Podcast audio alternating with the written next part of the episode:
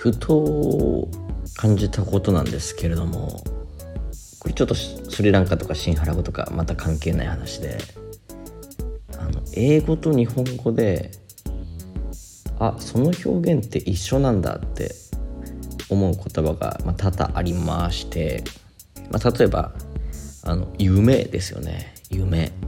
夢って英語で dream ですよね。でこれってあの将来の夢っていう時もあと寝る時に見る頭の中で流れる映像どちらも日本語で夢ですよね。でまたこれが英語でも両方とも夢っていうのがなんとなく不思議だなって思ったことがありまして。でまあその時は調べたんですよ。で結論としてはこれはその将来の夢の方の意味。将来思い描くなりたい像っていうんですかね。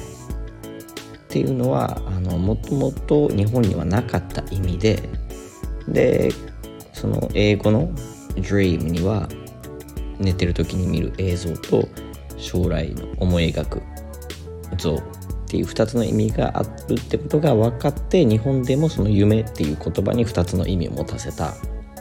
みたいな話は昔調べたことがあったんですが今回ふと思ったのがですね、まあ、ある日ちょっと、まあ、若干と言いますかちょっとだけちょっとだけ気が立ってた日があったんですよ。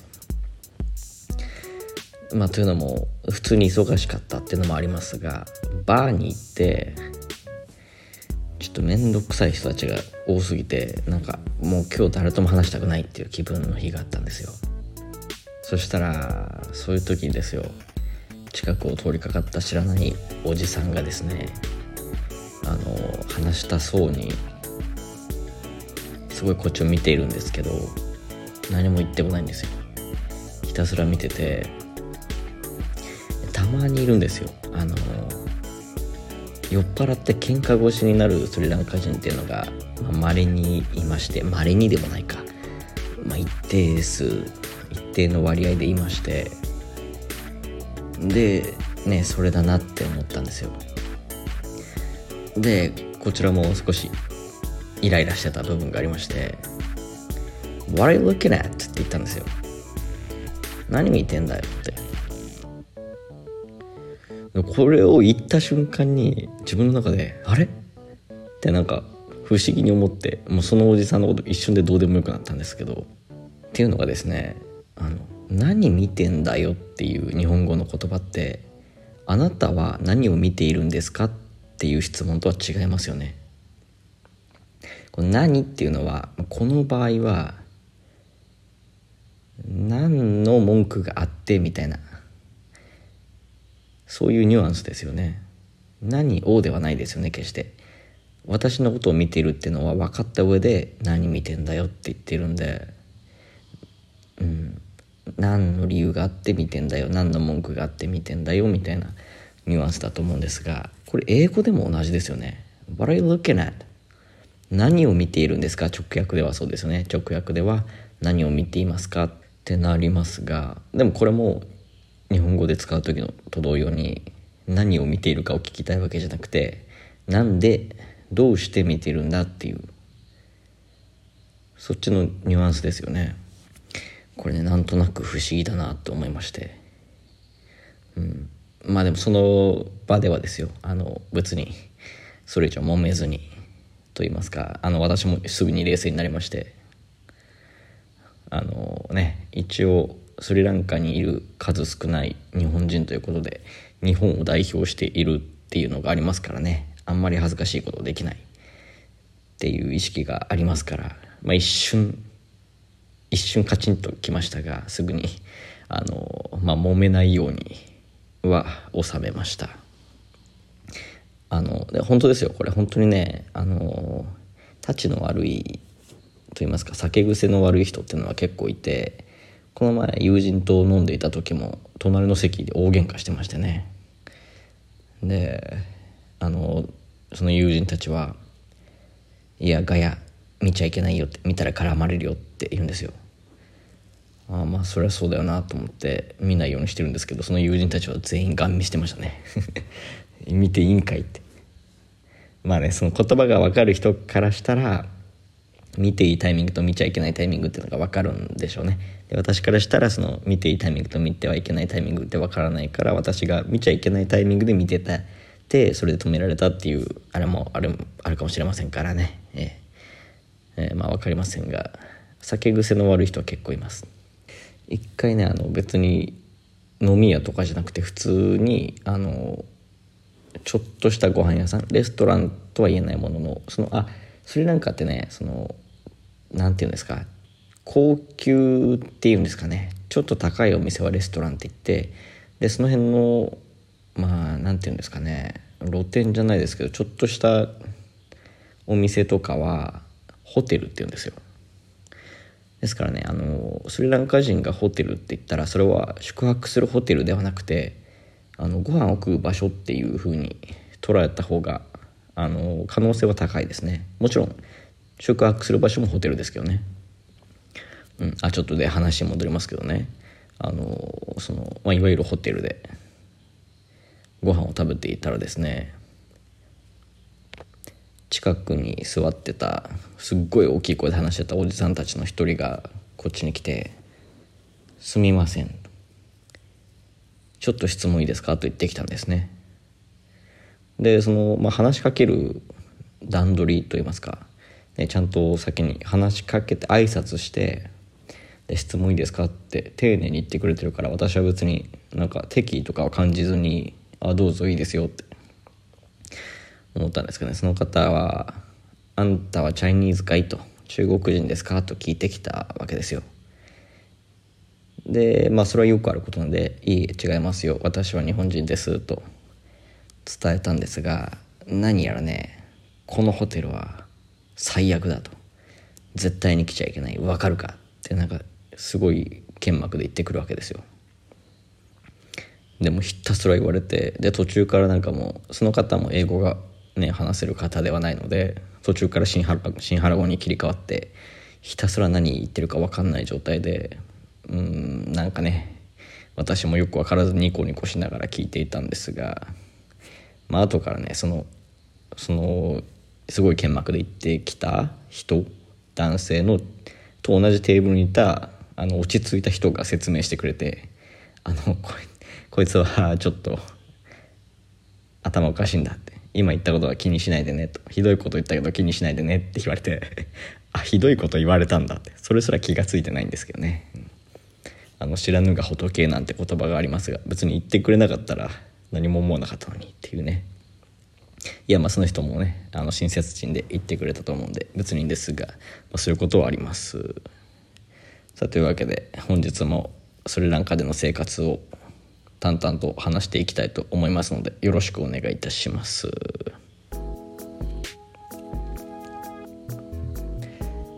いかがお過ごしでしょうか？ガイアです。あのいつだったかな？結構結構前ってことじゃないか。23回前の放送でちらっと触れたことですけれども。いや3回前かな、うんまあ、それは置いといて。あの私ギターを買ったんですよね。スリランカに来て、うん、ちょっとだけ触れましてねこれ。あの休みの日にですねあのホワイトボードマーカーを買いたくって街を歩いてでまあホワイトボードマーカーは難なく買えたわけですがあこれ休みの日じゃないか。あの休みの日に出人出勤してた日ですね。にお昼ご飯を食べに行った時か。でペン買ってご飯食べてでそのそろそろ職場に戻ってもう一仕事するかっていう時に楽器屋を見つけて入ったんですよね。でその時にあのアコースティックギターいっぱい売ってたんでもうこれ買っちゃおうかなと思っていろいろ見てたわけですよ。でヤマハのアコギとかもあってまこれもね本物かどうかまあ言っちゃ悪いですけどわからないんですよね。スリランカって。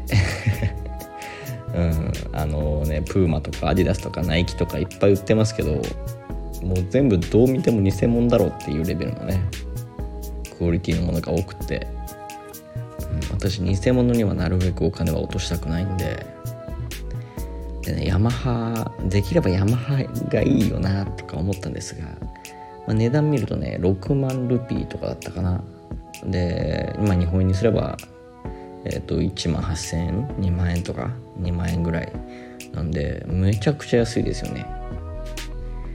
安いってことはってなるわけですよね。偽物の匂いがするなと。で隣に置いてある見たこともないメーカーのアコースティックギターは2万ルピーぐらいだったんですよ。さらに安いんですよ。ですからまあ6000円7000円とかですね。じゃあ他のやつより高いってことはやっぱり本物なのかって。いやでも絶対値が低すぎるよなこれ。うんなんて思ったりしてね。いやどうせね騙されるんだったら偽物買っちゃうよりあの最初からしょぼいもの買った方がいいかなとかちょっと思ったりして。うん。でまあその場でねあのちょっと思想をお願いしたんですが思想っていうのは試し引きですね。試し引きをお願いしたんですがあのいやちょっとそれはできないんだよねって言われて。あまあ確かに湿気の多い国だしなとかなんかね なんとなく思いつつこれ騙されるかなとか考えたりして。うんじゃあ分かった。あの絶対買うから引かせてって言ったんですよ。そしたらまあいいでしょうって言われて。で絶対買うと言ったからにはあのあんま高えもんね高いもんつうか偽物でボられるわけにはいかないんでヤマハには行かずにその聞いたこともないメーカーのアコースティックギターをねあの弾いてみたんですよ。でチューニングがまあ合ってないんであの自分の耳でチューニング合わせてたんですね。そしたらその光景が私が何をやってるのか多分分かってなかったんですよ。そのギター楽器屋さんの店員さんは。私はチューニングしようとしてたんですがそれが全然ギター弾いたことない人の動きに見えたらしくてね1音ずつポンポンポンポンって鳴らしてだからちょっと貸してみって言われてなんかね弾いてたんですよその楽器屋さんの人が。でも別にうまかないんですよ。言っちゃ悪いですけど。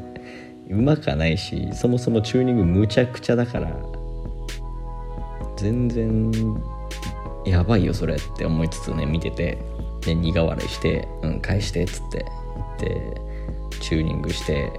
でここはねちょっと私の悪いところなんですがもうチューニングし終わったらさっきの仕返しじゃないですけどもう見せつけるかのようにバッキバキに引き倒してやりまして。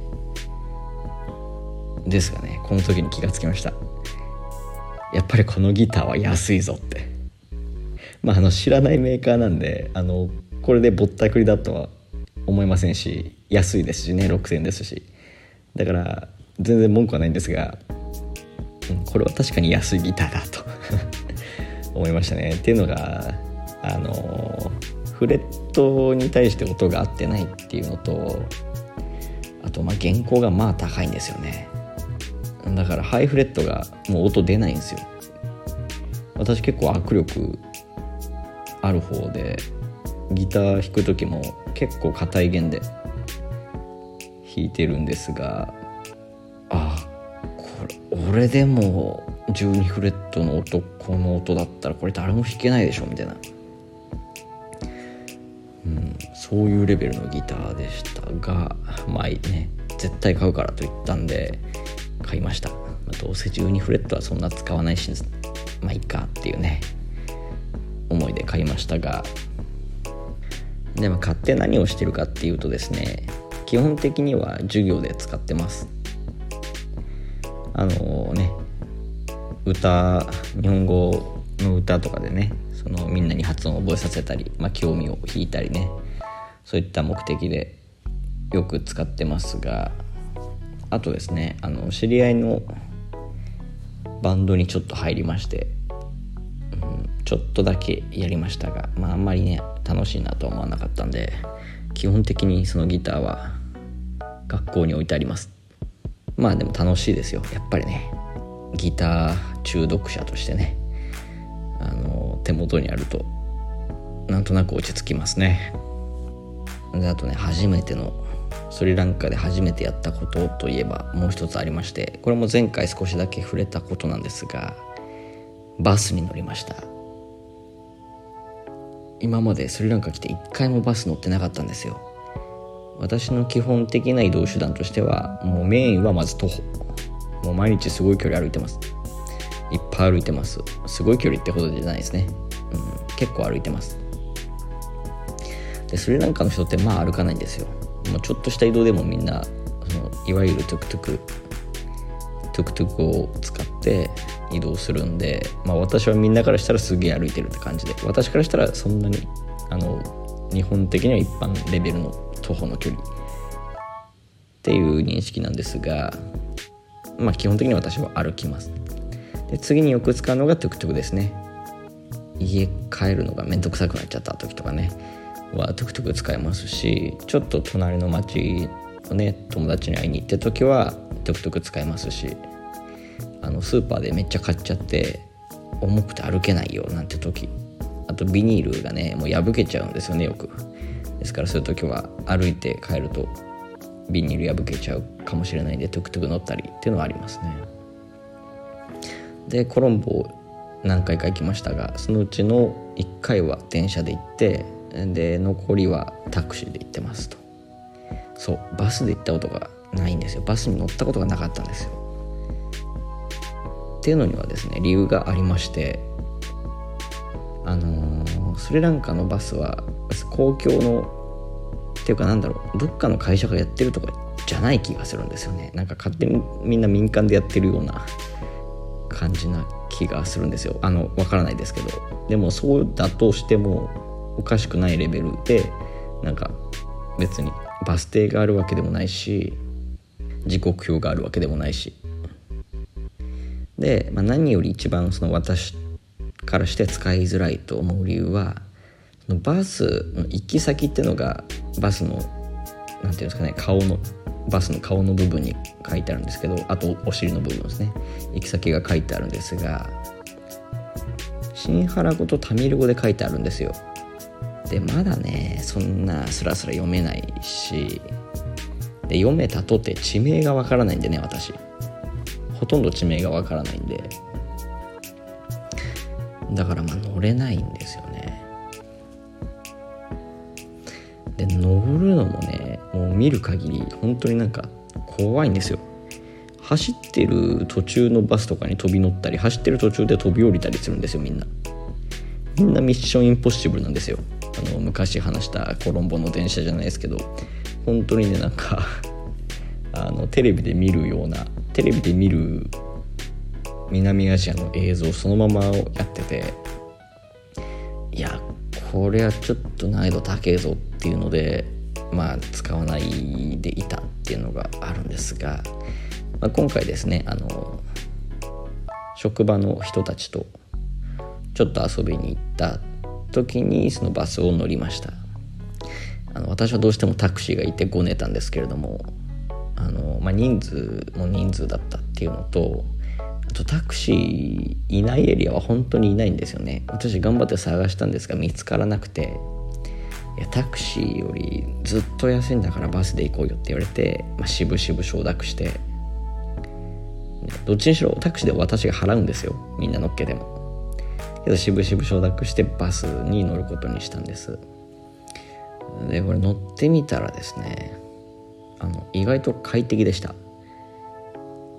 まあ、あの乗ったのがその空いてるバスだったっていうのもあるんでその立ってた時間っていうのが1分ぐらいなんですねトータルでも。2時間ぐらい多分乗ってたんですけどバスに。1分ぐらいしか立ってないんですよね。うん。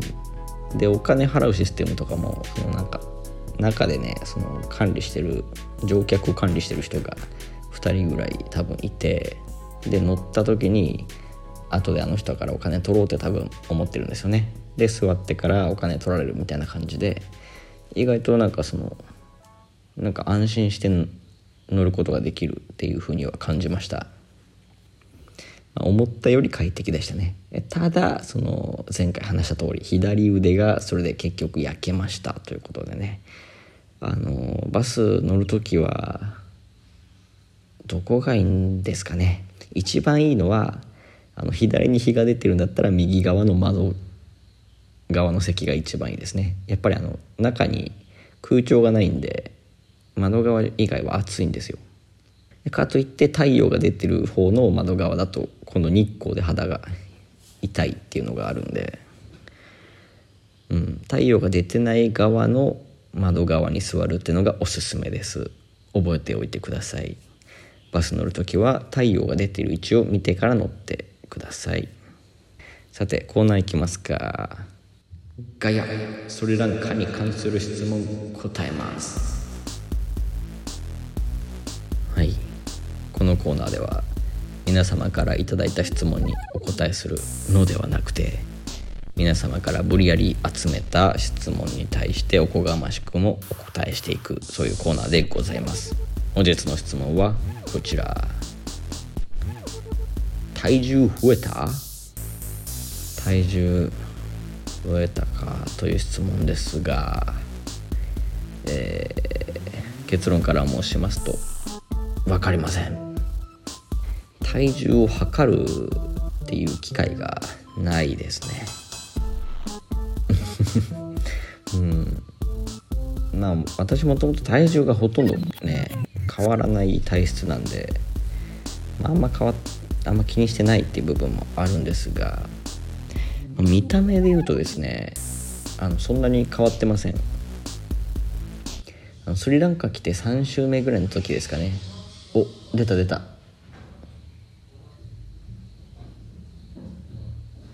今聞こえました？あのかなり序盤のラジオで話した「まま」っていう話す。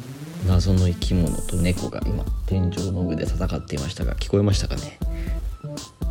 誰かあの動物の正体を教えてください。本当にね想像がつかない。どういう動物ならああいう鳴き声になるのか。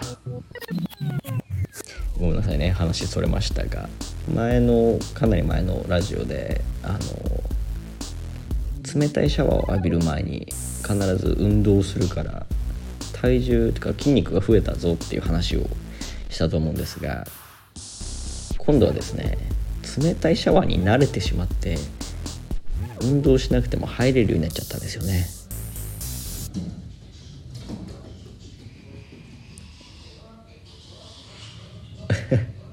やってますね。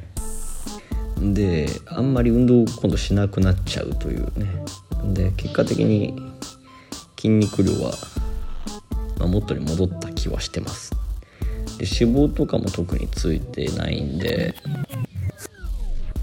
うん、まあねいっぱい食べるんですがいっぱい歩くっていうのもありますし結構仕事でもエネルギー使うんであの太ってはないですね。で痩せてもないかなと思います、まあ、ですから変わってないっていうところですね。あの本当にね家の前の坂が勾配きちいんですよ。ちょっとね 旬のネタですが勾配きちいんですよ。これをね登るだけで本当に汗だくになりますからね。まあ、汗をかくことがカロリー消費とは違いますが、まあ、それだけね自分の体力使ってるっていう一つの指標にはなりますからね。本当に大変な坂ですよ。是非登ってみてくださいね。あの学生が坂道ダッシュで使ってるような坂ですからね。そこを毎日往復してますから。まあ往復といってもね行きは下り坂なんで別にいいですけど、まあ、下り坂は下り坂で疲れますよね。その自分の体重を支えないといけないんで降りる時に。まあ体重はそんな変わってないかなと思います。次のコーナー行きましょう。今週のプチ事件これ聞こえてるんですかね本当に。聞こえてないんですか？聞こえてます？すんごい天井で今喧嘩してるんですよ。知らぬ動物たちが。まあ1個は確実に猫ですけど。猫と何か知らぬ何かが喧嘩してるんですよね。もう無視して続けますよ。いやあのちゃんと事件が起きました。よく行くレストランよく話しているレストランでいつも同じものばっか頼んでたんでちょっとね違うもの頼んでみようかなって思った日があったんですよ。まあチキンおっとっとと。あどちらかが負けました。今喧嘩が終わりましたね。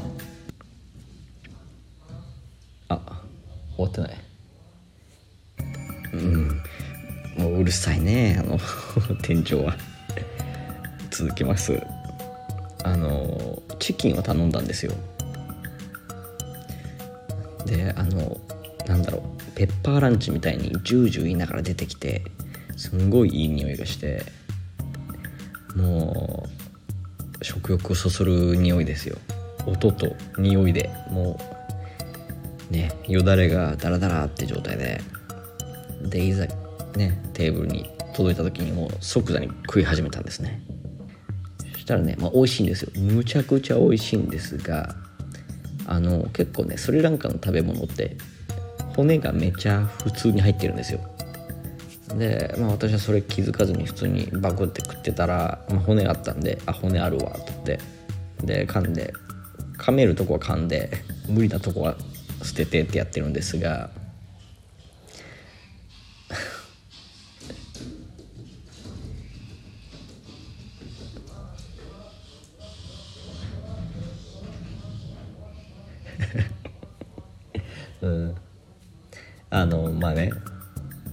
無理な骨があったんでその骨を出してあのお皿に置いといたわけですよ。じゃあまだ口の中になんか硬いものがあったんですね。なんか硬いものなんだっつって。でしたちょっと噛んでみようかなっつって。でも噛めなくって。でもちっちゃいからこれ飲み込んじゃえと思ったんですよ。飲み込みました。で結局ねそのご飯は全部食べて美味しくいただきまして。いざ帰ろうかなって時にちょっとね口の中で舌を動かして舌を動かしてみたんですがなんか奥歯に違和感があったんですよ。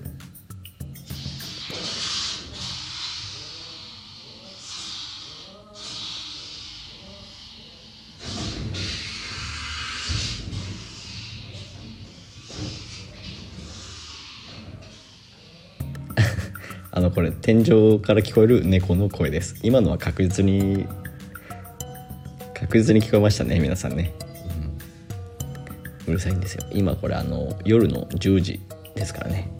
本当に迷惑です。猫さん静かにしていただきたい、うん、話戻しますね。あのそう奥歯に違和感があってあれ俺の歯ってこんな形だっけ？っていうねなんかこれ挟まってる？いやこれ挟まってるっていうかなんかあれおかしいぞっつって。もうすぐねあの携帯で写真撮って見てみたらですね奥歯欠けてました。あの硬い骨とか食った時に歯がね奥歯が欠けちゃったみたいでまあ、あのかなり奥の歯なんで奥から2番目の歯なんであの外から見て全然分かんないんですけどかけちゃいました。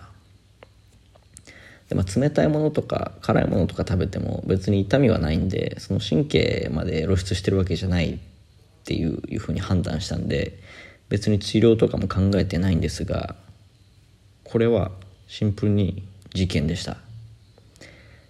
やっぱり気をつけないといけませんね。あの本当に普通に骨が入ってるんで魚食っても骨は入ってますしまあそれは日本でも普通にありますけど鶏肉とかもねいっぱい骨入ってるんであの皆さんも気をつけてください。あの油断していくと奥歯かけるかもしれません。奥歯で済めばいいですけどね、うん、どうぞお気をつけくださいませ。さて最近やってなかったコーナー行きましょう。最近覚えた新原が最近あのー、これもねまたプチ事件なんですが。あの学校の門に入る時にとっても嫌なことがありましてその嫌なことを伝えるためにあの勉強した新原語です。早速いきましょう。バルベタクバグワバルベタクバグワさあ上手に言えましたでしょうか？この意味ですよね。の言葉の意味は犬の糞を踏みました。という意味です。タグワーがおそらく踏むという動詞ででバルベッタの部分が多分犬の糞に当たると思うんですがあの私が今まで勉強した中ではうんこってグーなんですよね。新原語で。でもこの教えは教えてもらった言葉の中にはグーっていう言葉がなくて、まあ、どれがどこなのかいまいち分かってないしもう本当に分からないっていう状況ですが、まあ、どうやら犬の糞を踏んだっていうのはこういうふうに言うらしいですね。バルベッタクパグワぜひスリランカに来て犬の糞を踏んだらこのように言ってください。な笑ってくれると思います。私はね笑われるんじゃなくて靴洗ったって普通に聞かれましたね。いやあの本当に気をつけてくださいね。むちゃくちゃ犬の糞ありますからね。で私ね人間の中でも結構犬の糞っていうか人間の糞も嫌ですけど猫の糞も嫌ですけどうんこ体制ないんですよ私。ゲロ体制もないんですよ。子供の頃だったらねなんか犬の糞とか落ちてたら「うわ犬の糞だ」っつって木の枝でつついたりしてましたがなんかですね最近普通にゲロ吐きそうになるんですよねうんこ見ると。で涙目になってます。毎朝うんこ見るでね毎朝涙目になりながら学校行ってますがついに踏みました。最悪の気分でしたねあれは。でもね見るより踏むの方がまだ私ちょっと平気かもしれないぐらいまでありますね、これから全部踏んでいきたいと思います。タグはしていきたいと思います。さて今日もたくさん喋りましたのでこの辺にしたいと思いますがすみません。ところどころ中断してしまいましてというのは天井で猫ちゃん大戦争が起きているためですね。でもし動物の鳴き声に詳しい方がいらっしゃいましたらどうかあの動物の鳴き声を教えてください。あの鳴き声の何の鳴き声何の動物の鳴き声なのかっていうところを教えていただけたらなと思います。そうそう。このラジオが上がるのが日曜日ですよね。4月の9日に上がるのかな。その後ですねスリランカはあの正月に入ります、まあ、いわゆる旧正月ってやつですよね。中国の旧正月とはまた別の時期に来ますがスリランカはこの時期に旧正月が来ましてみんな休みになるんですよね。ほんとどこも休みになっちゃうそうなんであの私も仕事はありません。なんでねまあせっかくなんでどっか行きたいなと思うんですがその模様は次のラジオでお伝えしたいと思います。お楽しみに。というわけで本日も私の独り言にお付き合いいただきまして誠にありがとうございました。ではおやすみなさい。ガヤでした。